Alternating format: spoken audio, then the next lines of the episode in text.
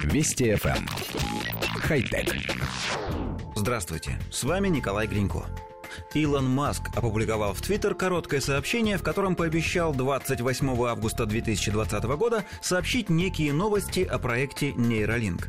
Сам проект достаточно амбициозен. Компания, основанная Маском, планирует заниматься разработкой и производством имплантируемых в мозг нейрокомпьютерных интерфейсов. Сам Маск заявлял, что на первом этапе проект предусматривает создание устройств для лечения серьезных заболеваний головного мозга, а в будущем даже усовершенствование людей – в июле прошлого года команда Neuralink провела презентацию, на которой показала разработанные интерфейсы. Был показан чип N1, который будет вживляться в мозг.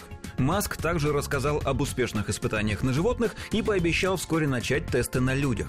В организм пациента должны вживить более тысячи сенсоров, с помощью которых человек сможет мысленно вводить текст в компьютер, а также управлять мобильным телефоном. Довольно долго о проекте не было никаких новостей, однако Илон Маск довольно активно отвечал на вопросы пользователей Twitter, не раскрывая, впрочем, серьезных подробностей. Когда его спросили, позволит ли нейролинк слушать музыку с помощью чипов, он коротко ответил «да».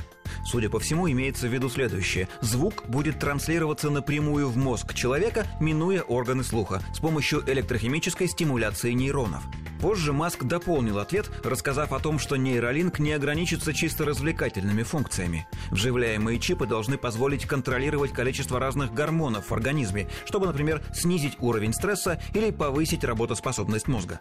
В более отдаленной перспективе речь идет о создании, цитата, «эффективного симбиоза искусственного интеллекта и человека».